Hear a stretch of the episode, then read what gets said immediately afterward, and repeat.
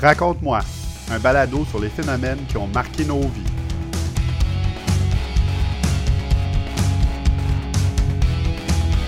Le royaume du Danemark fut fondé le 5 juin 1849 par un acte constitutionnel et fut admis aux Nations Unies le 24 mars 1945.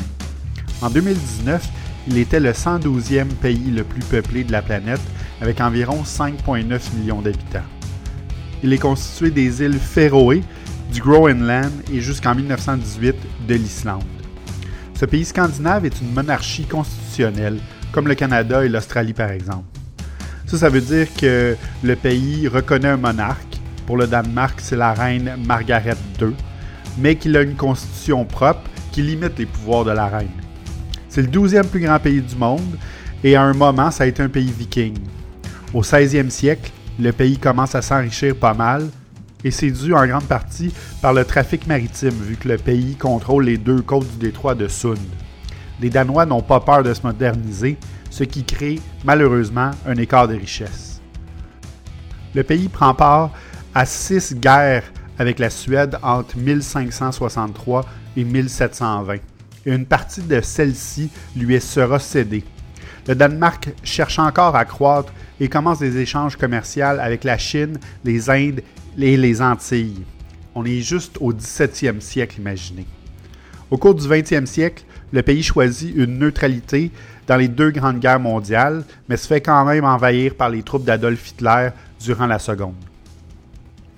Ces événements, et beaucoup d'autres dans l'histoire danoise, ont mené ce peuple à user d'ingéniosité dans plusieurs sphères de la société, tant sur le plan scientifique que culturel. C'est eux qui ont inventé le concept du higi, qui est un sentiment de bien-être généralisé, de bonne humeur, le tout dans une atmosphère intime et chaleureuse. C'est une façon de penser qui devient de plus en plus populaire en Amérique depuis quelques années. C'est aussi le pays qui nous a donné Hans Christian Andersen, auteur de quelques contes qui ont été disnifiés au cours des années comme la petite sirène ou la reine des neiges. Mais le Danemark, c'est aussi le pays d'Ole Kurt Christensen, un charpentier qui a inventé un des jouets les plus populaires de la planète, les Lego. Bien que Lego soit une marque connue et très populaire aujourd'hui, ça n'a pas toujours été le cas. La compagnie a même frôlé la faillite, on y reviendra plus tard. Mais on commence en 1932 dans l'atelier de Christiansen, alors qu'il gosse littéralement du bois pour en faire des jouets à Billund au Danemark. C'est deux ans plus tard qu'il nomme sa compagnie Lego, qui vient du danois Legdot, qui veut dire joue bien. Bon, vous pardonnerez mon danois. Les premières années, les blocs étaient faits de bois et ne clippaient pas ensemble.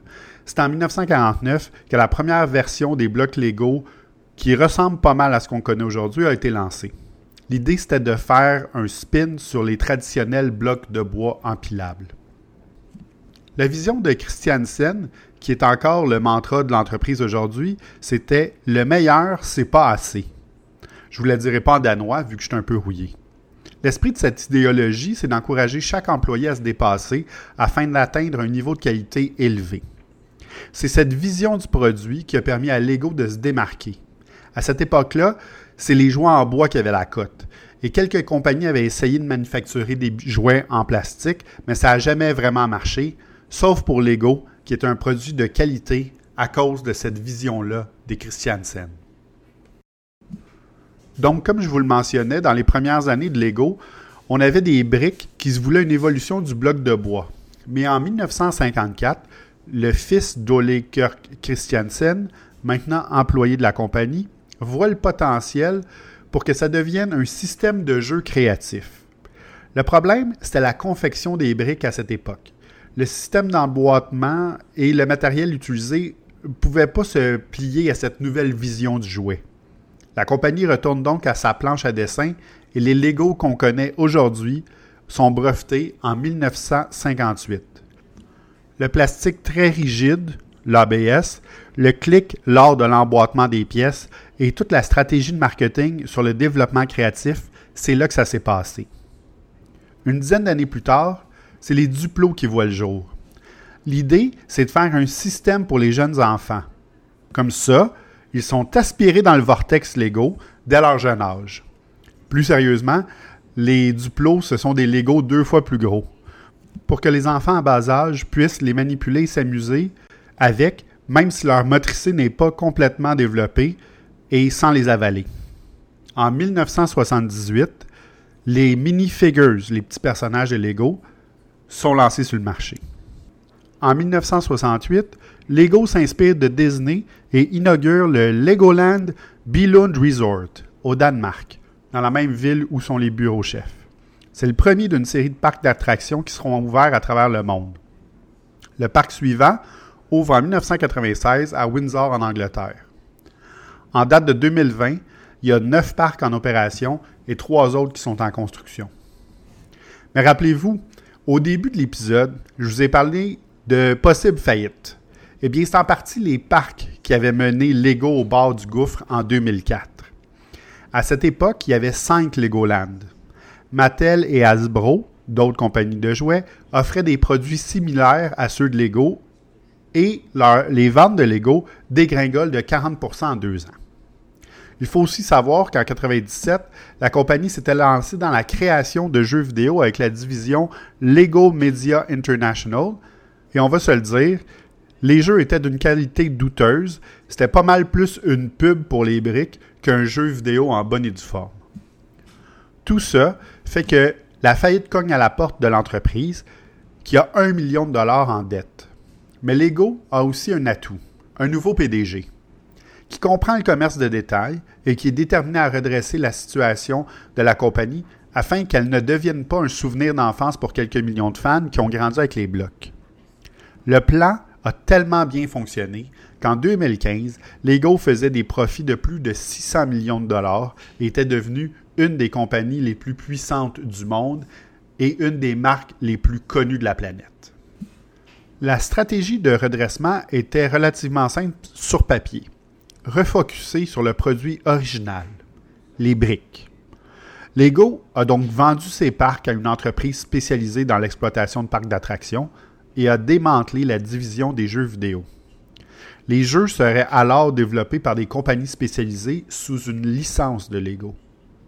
Ils ont aussi revu leur cycle de développement, qui est passé de deux ans à un an. Donc, la ligne de nouveaux produits est renouvelée plus rapidement, avec plus de choix, donc plus de ventes. Parlant de licences et de nouveaux produits, ce sont les lignes Bionicle et Lego Star Wars qui ont permis à la compagnie de survivre durant ces années difficiles. Bionicle a été créé par Lego, mais Star Wars a été la première série de licences pour Lego.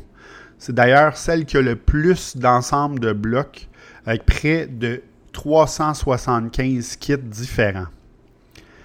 Les ententes de licence ont continué de façon régulière, alors qu'à partir de 2001, il y a eu une nouvelle licence quasiment chaque année.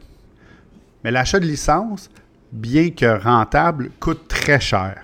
Alors, Lego a aussi créé des lignes de produits à l'interne. Après Bionicle, on a eu Ninjago, Legends of Shima, Lego City et Lego Friends, entre autres.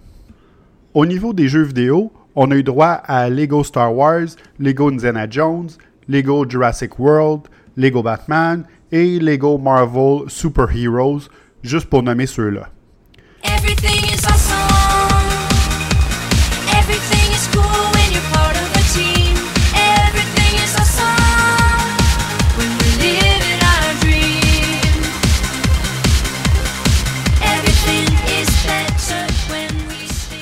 C'est probablement la chanson que vous allez avoir dans la tête toute la journée. Mais c'est aussi la chanson thème du premier Lego Movie. Donc, les licences ont aussi permis de faire deux Lego Movie, un Lego Batman Movie et un film Ninjago, qui ont tous été des succès au box-office. Il y a aussi eu plusieurs séries télé et des films directs en vidéo ou en streaming qui sont faits en CGI. En plus de tout ça, il y a des jeux de table Lego, des livres Lego et une ligne de vêtements pour enfants Lego. Un employé de Lego a mentionné en 2014, lors de la première du film Lego Movie, que la vente des licences Lego n'a qu'un seul but, et c'est de mettre les briques dans les mains des gens partout dans le monde pour développer leur créativité et leur imagination. Avant de terminer, je vous laisse avec un petit fun fact. Plus tôt, je vous ai mentionné que c'est la gamme Lego Star Wars qui avait le plus de kits. Savez-vous que si vous vouliez acheter toute la ligne, ça coûterait plus de 15 000 en Lego? C'est pas donné.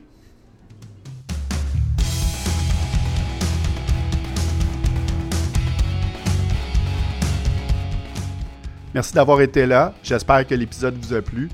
N'oubliez pas de laisser votre évaluation et vos commentaires sur toutes les plateformes où vous trouvez vos balados. J'espère aussi que vous en avez appris plus sur ce phénomène qui a marqué nos vies.